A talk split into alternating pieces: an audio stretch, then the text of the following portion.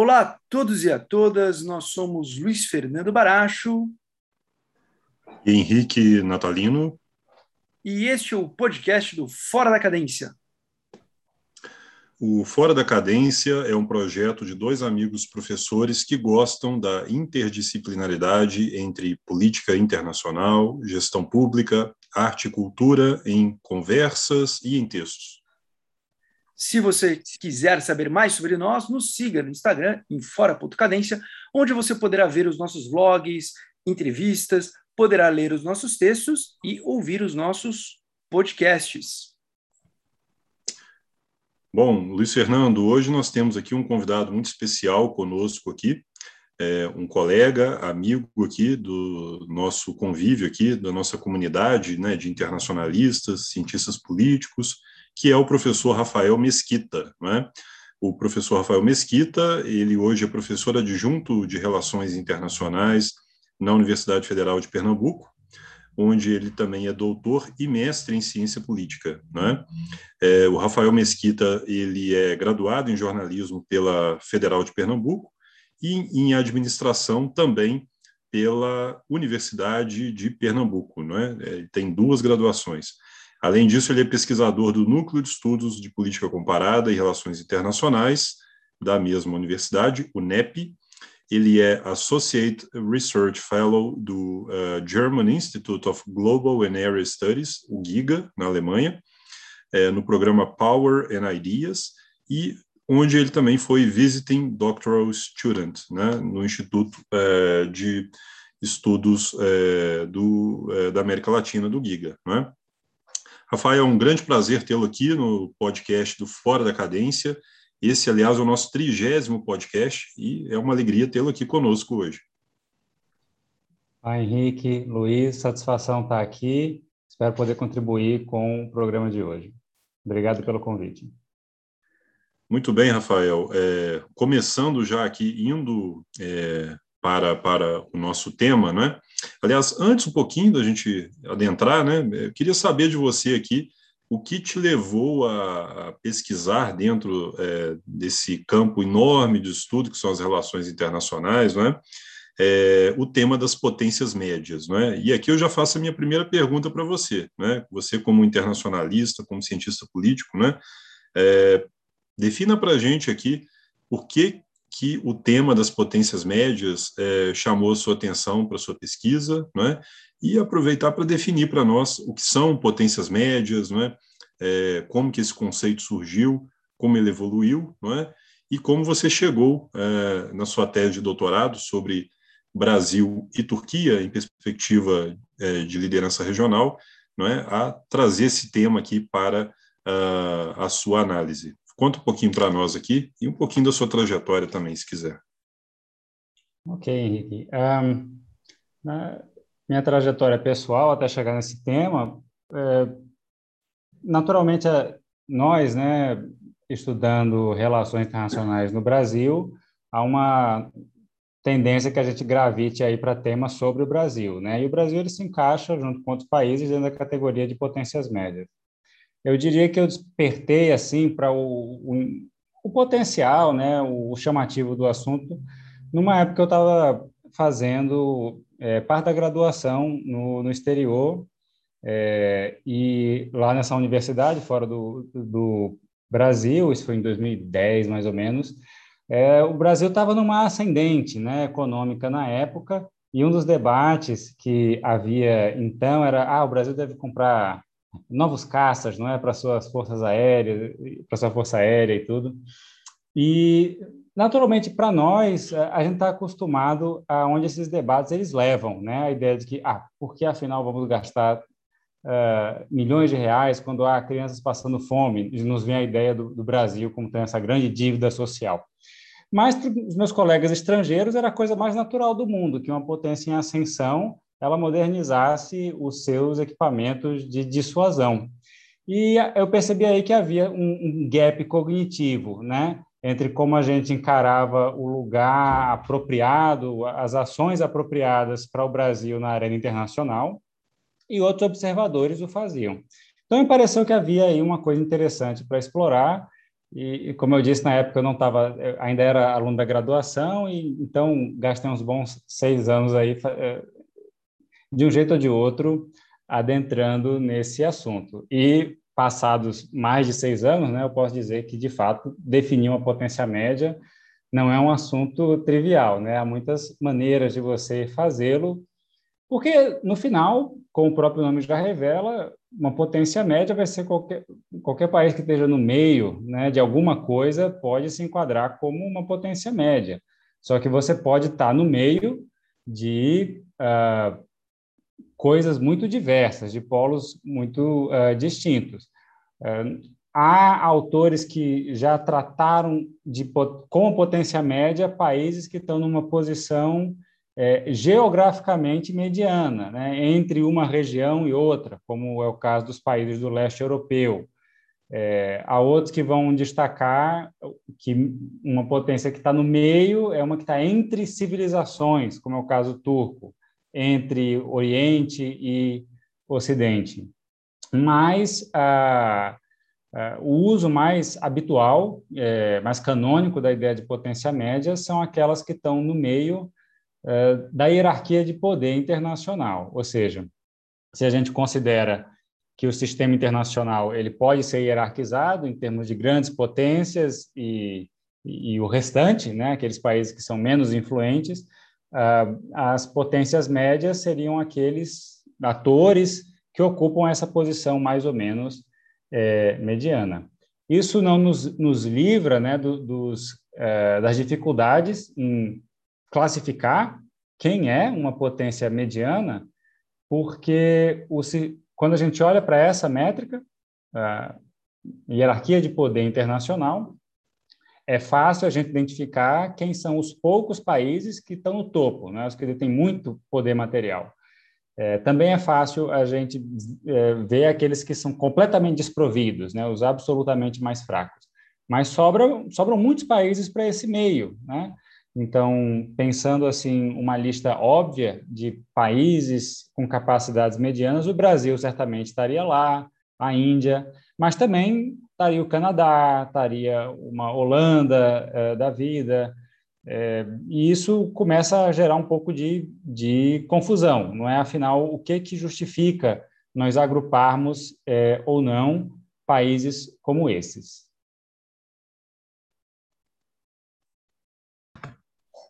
Certo. Entendo que no seu estudo, né, você fez uma análise é, comparativa, não é, é, da liderança brasileira e da liderança turca, não é? E pelas conclusões aqui da, da sua tese, é, aliás, parabenizo aqui você pelo trabalho muito profundo que você fez, muito sofisticado em termos metodológicos, né? Comentava isso aqui com o colega Luiz Fernando é, com o uso de metodologias quantitativas, não é?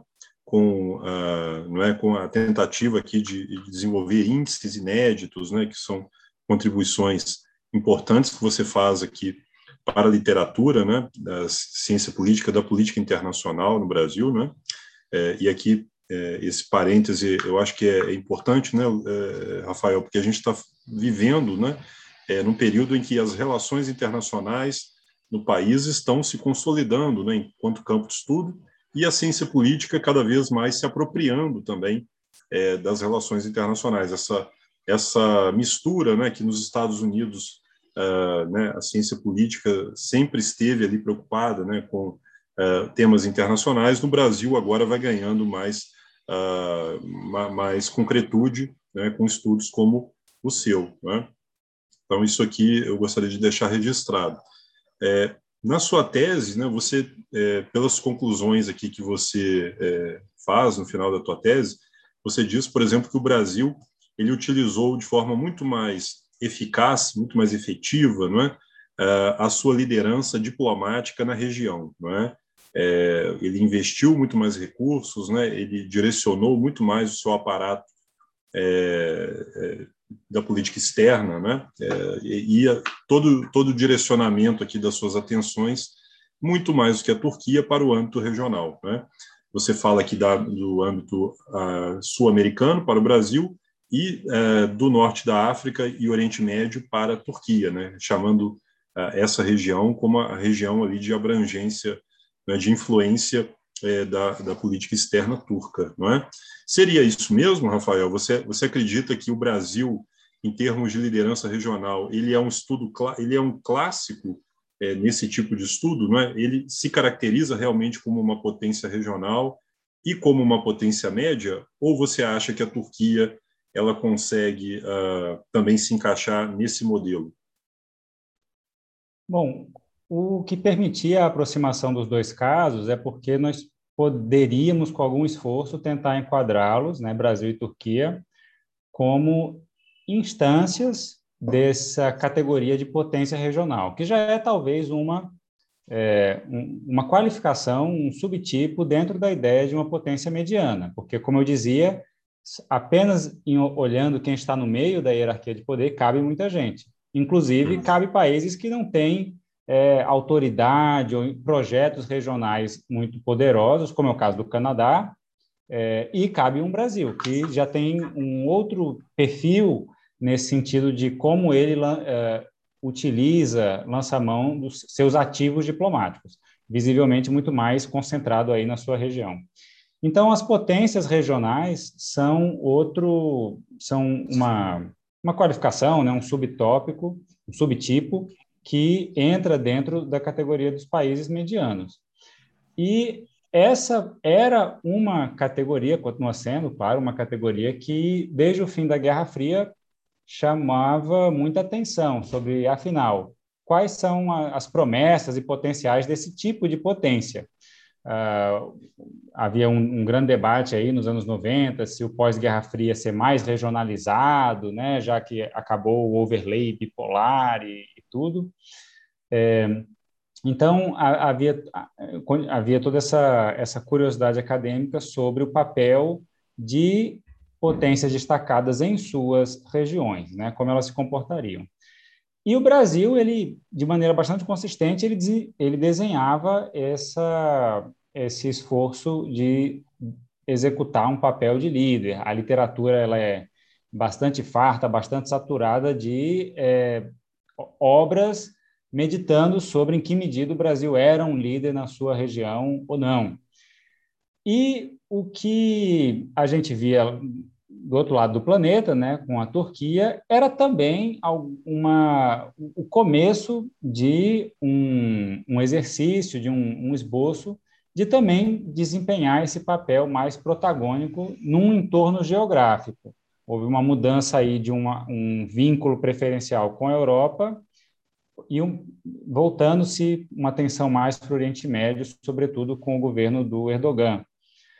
É, então, aí, aí, havia uma motivação para comparação entre os dois. Tínhamos aí alguma simetria, não completa, mas essa ideia de que percebemos um, um, um, uma devoção, uma atenção maior à região, e será que isso se traduziu tanto em gestos de liderança quanto em respostas de segmento, né, de followership da parte da região.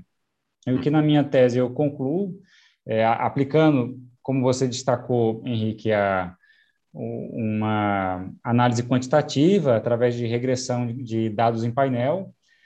É, o que se percebeu é que, de fato, o Brasil ele, ele teve bem mais sucesso do que a Turquia, sobretudo no, é, tanto em, em empregar os seus ativos diplomáticos, em priorizar a sua região, quanto também em suscitar da parte dos seus vizinhos uma atitude mais receptiva, de seguir ou de adotar a, a respostas semelhantes. Eu meço essas respostas pela convergência de votações na ONU, e, de fato, isso aconteceu bem mais para a América do Sul e Brasil do que para o Oriente Médio, Norte da África e Turquia.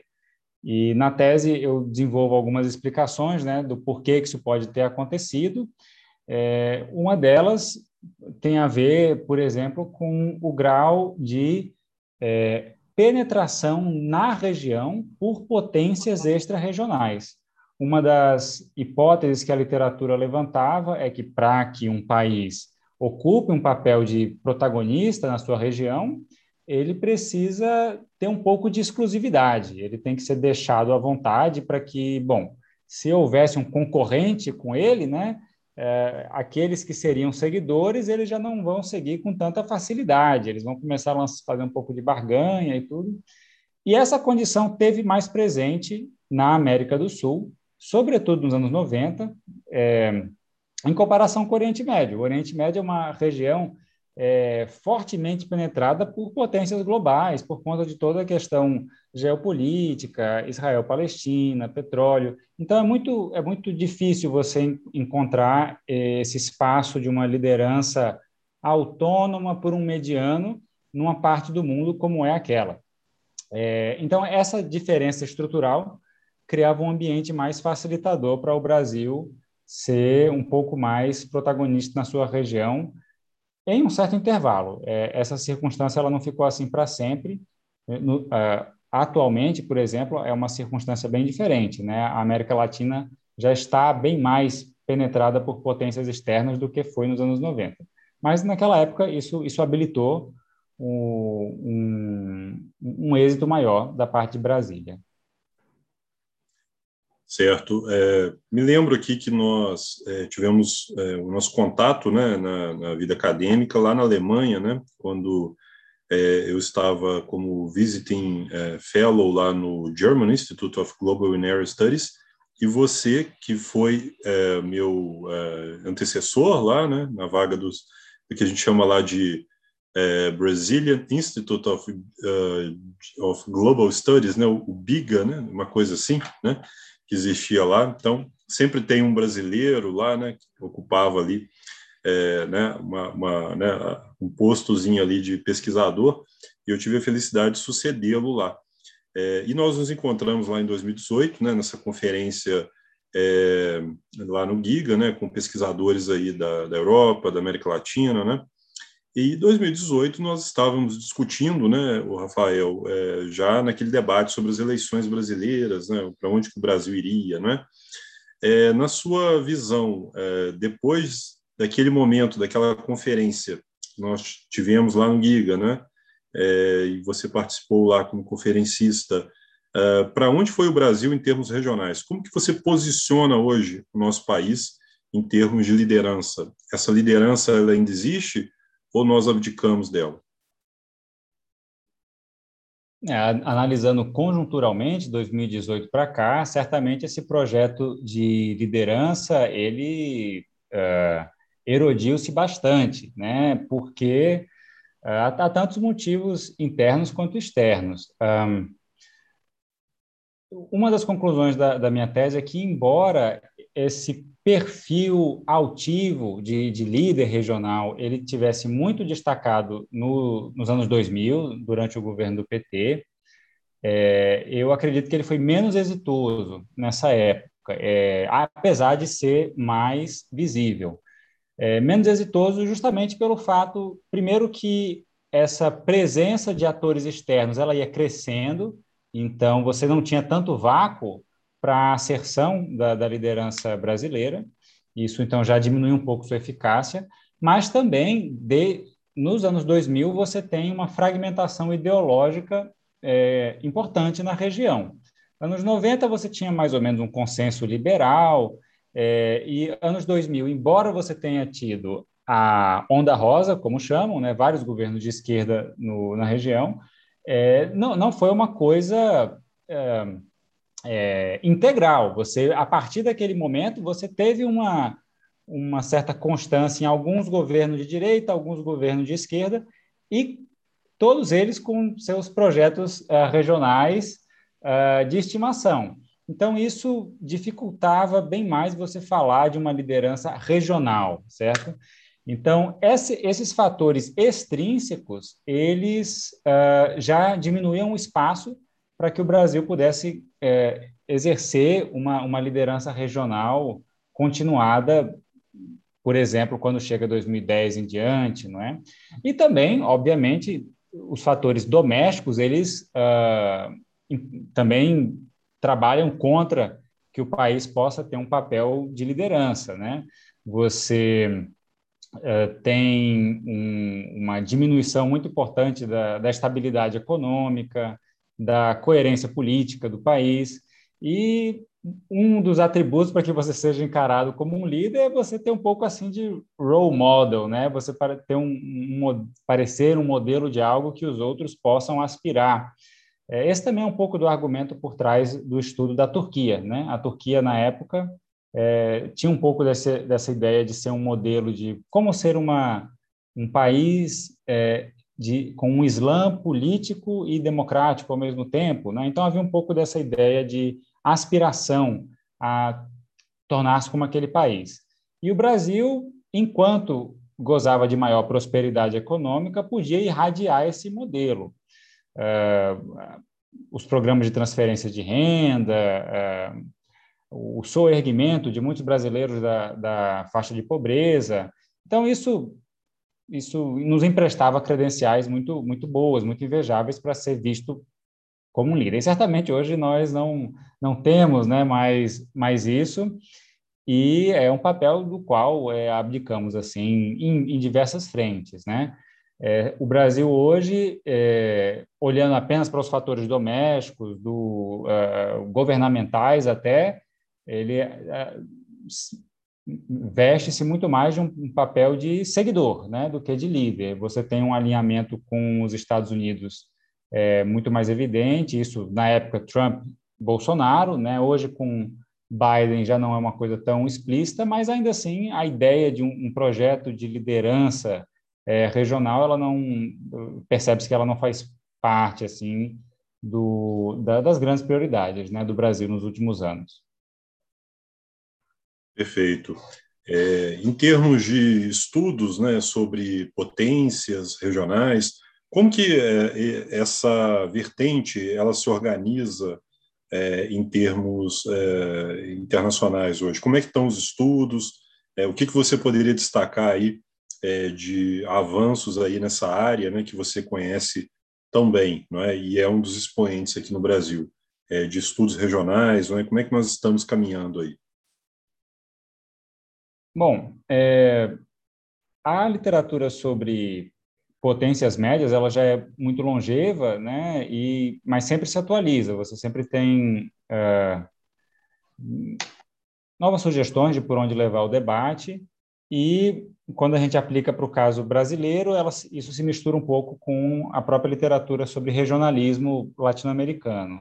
Um, alguma das grandes balizas, né, que a gente poderia colocar, se a gente fosse situar esse debate dentro do do debate acadêmico, teórico, né, sobre a, em RI, é que é, num recorte realista, né, tipicamente a gente não vai não vai ter uma atenção muito grande a essa ao papel de potências médias, porque o realismo, né, é, categoricamente é uma é uma vertente que se preocupa mais com o que as grandes potências fazem. É, e qual a consequência desse foco para a pesquisa? É uma, nós vemos um revival aí da, da, da, da literatura realista da época da Guerra Fria com a nova rivalidade é, Estados Unidos e China. A gente pode voltar a falar sobre isso posteriormente, né, se houver uh, um momento para isso no programa. Mas como você tem, né, uma chamada nova Guerra Fria aí entre Estados Unidos e China, isso convida muito dos acadêmicos a voltarem a ler Waltz, por exemplo, e, bom, a bipolaridade naquela época era assim, o que será que vai acontecer hoje, né, se a gente tem uma, uma nova tensão bipolar, e, por tabela, né, qual a gente pode uh, extrapolar para pensar sobre uh, qual, qual o papel que sobra, então, qual o exercício, a agência disponível para os países medianos, para aqueles que estão abaixo dessas, dessas grandes potências na hierarquia de poder. É, e aí a gente tem muita, uma variação muito interessante entre regiões. É, aqui, na América Latina, muito da literatura ela é, meditou bastante sobre o chamado regionalismo pós-hegemônico, ou seja, a ideia de um regionalismo é, exercitando ou buscando fomentar a ideia de uma multipolaridade. Então, já havia essa conexão com o argumento realista sobre polos. É, na Ásia, o regionalismo, a literatura sobre regionalismo asiático também tem produzido muita coisa interessante do ponto de vista um, realista, porque se pergunta justamente aquelas, aqueles países menores que estão no Sudeste Asiático e, estão, e se encontram lá na, na tensão entre China e Estados Unidos. Quais são as opções de política externa, de política regional que sobra para eles executarem? Então, eles têm trabalhado muito com o conceito de hedging, e se isso é a mesma coisa que você fazer um balanceamento, ou o, o bandwagon, né, o segmento apenas do, do, do, mais forte. Então, tem um trabalho bastante é, fértil é, que está sendo aí instigado por, uh, por esse, essas lentes mais realistas, né, de uma nova rivalidade de grandes potências, sobre o que a gente pode falar também é, posteriormente. Né? É, no recurso, vamos dizer, num recorte mais é, liberal da, das, das teorias, também há muita produção que recepciona esse tema das potências medianas, porque a teoria liberal ela vai dar uma ênfase maior a instituições.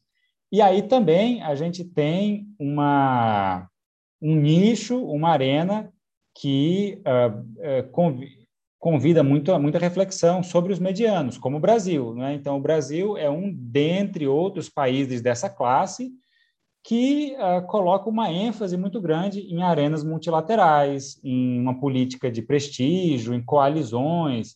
Então, uh, toda essa, essa banda, né, toda essa faixa de atuação de países medianos, ela é foco de atenção das teorias mais liberais há uma certa, como dizer, é como que há um encaixe muito natural é, entre países medianos e ambientes institucionalizados da política internacional.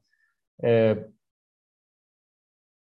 Keohane vai dizer, num, num, artigo da década de 70, justamente que é, a lógica é simples: quanto mais forte é um país, mais capaz ele é de atuar e incidir sozinho sobre o sistema internacional. Quanto mais débil ele é, maior necessidade de coalizões para que ele produza algum resultado real.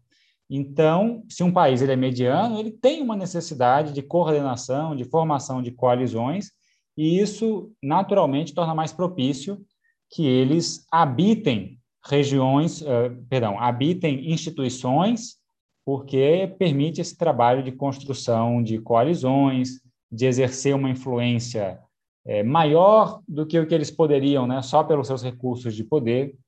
Então, aí também há, é, é uma seara né, da, da teoria das RI que abriga reflexões interessantes sobre o papel dos países eh, intermediários.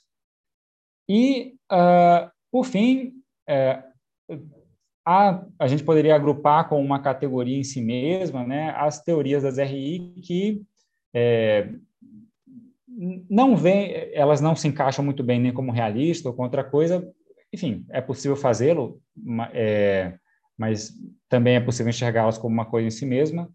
É as teorias que é, não enxergam o sistema internacional como na, é, intrinsecamente anárquico elas vão colocar que, já que faz sentido falar de hierarquia de poder, é, a gente deveria encarar o sistema internacional como hierárquico, né? E, e não com, como anárquico.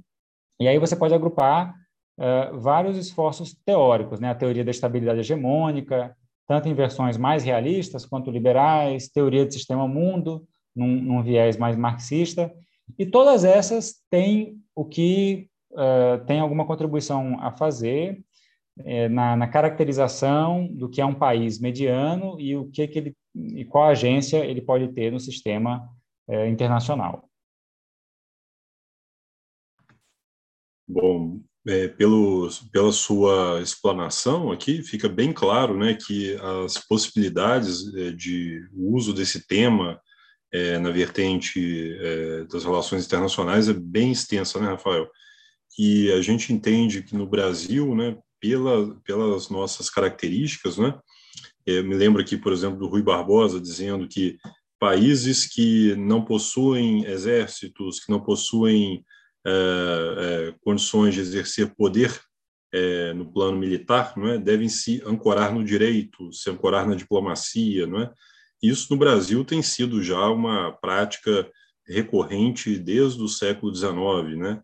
Desde a diplomacia portuguesa, né, melhor dizendo, né, é, que soube muito bem explorar, não é, é, é essas vulnerabilidades, né, do seu poder é, por meio uh, do poder brando, né, digamos assim, né? Isso já desde é, Alexandre de Gusmão no século XVIII, é, o Visconde do Uruguai no século XIX, o Barão do Rio Branco no século XX e até o século XXI aqui com os nossos juristas, é, chanceleres, diplomatas atuais, né?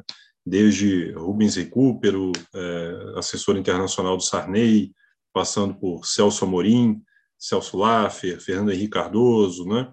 é, uma série de é, nomes né, que passaram pelo comando do Itamaraty né, e que tem a noção exatamente é, de como o Brasil pode se projetar enquanto potência é, regional, né, sem é, dizê-lo, né, muitas vezes.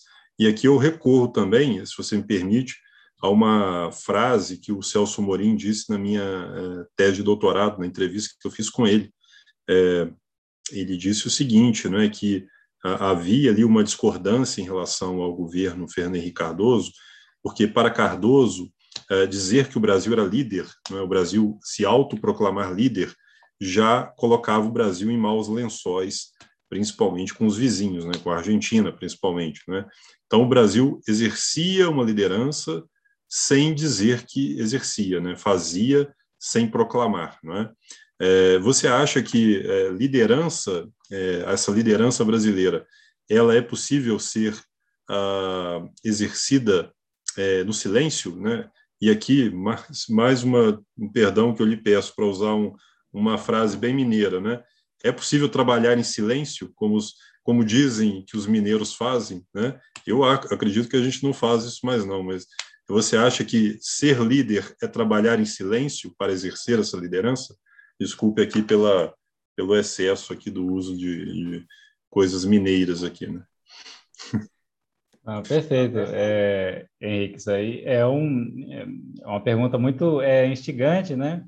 É, há, há, duas coisas aí, né? Primeiro, essa ênfase na é, brasileira, né, no juridicismo, no direito internacional, ela tem, tem contornos muito muito idiosincráticos, né, do, do nosso país, nossa tradição diplomática, então parece muito peculiar, nossa, é, mas ela também é, é uma característica é, que irmana o Brasil de vários outros países que é, também são, são, como dizer, são medianos, né? não têm superávites de poder. Então, é, é, como se diz, né? o direito ele é a arma dos fracos. Né? Então, se você é uma nação que não tem essa, esses excedentes de hard power, então, naturalmente, que há um incentivo para que você né, melhore a institucionalidade do sistema ou, ou, algo do gênero. Então, esse é um ponto que a literatura sobre middle powers ela vai destacar bastante, que as potências medianas elas podem é, divergir em muitas coisas é, de, sobre o entendimento de quais normas são apropriadas no sistema internacional, ou como se deve exercer a liderança, mas todas elas, em algum momento, vão se aproximar numa, num desejo de que o sistema ele seja ordeiro, é, previsível, de que haja normas que deem um mínimo uh, de uh, previsibilidade para elas, já que elas estão expostas assim a, a mais dano do que do que potências mais mais robustas. E isso isso inclusive no, é, convida a, a uma reapreciação muito importante da contribuição de países medianos à, à, ordem liberal internacional. A, a, um conterrâneo nosso, né, o, o Torinho publicou recentemente na, na International Organization um artigo com essa motivação, e que, enfim, uh, a nossa disciplina ela tem um pouco disso, né? Quando acontece alguma coisa nos Estados Unidos, parece que o mundo inteiro é, está subverteu-se, né? Tudo mudou para sempre. Então, é, por conta de Trump, o que será da ordem liberal internacional? Parece que tudo mudou, é, e, mas isso, isso justamente motiva, não é? O caráter liberal da ordem ele depende exclusivamente de, de ser liderança americana, né? O, o, conteúdo liberal da norma ele é também americano, assim, se não for os Estados Unidos que agem para infundir liberalismo, a coisa deixa de ser liberal. E justamente as potências médias elas têm um apreço aí por uh, uh, pela isonomia, pela ordem, por regras que constrangem o comportamento. E, e isso é uma coisa que está aí no ativo, né, dos países latino-americanos em, em especial.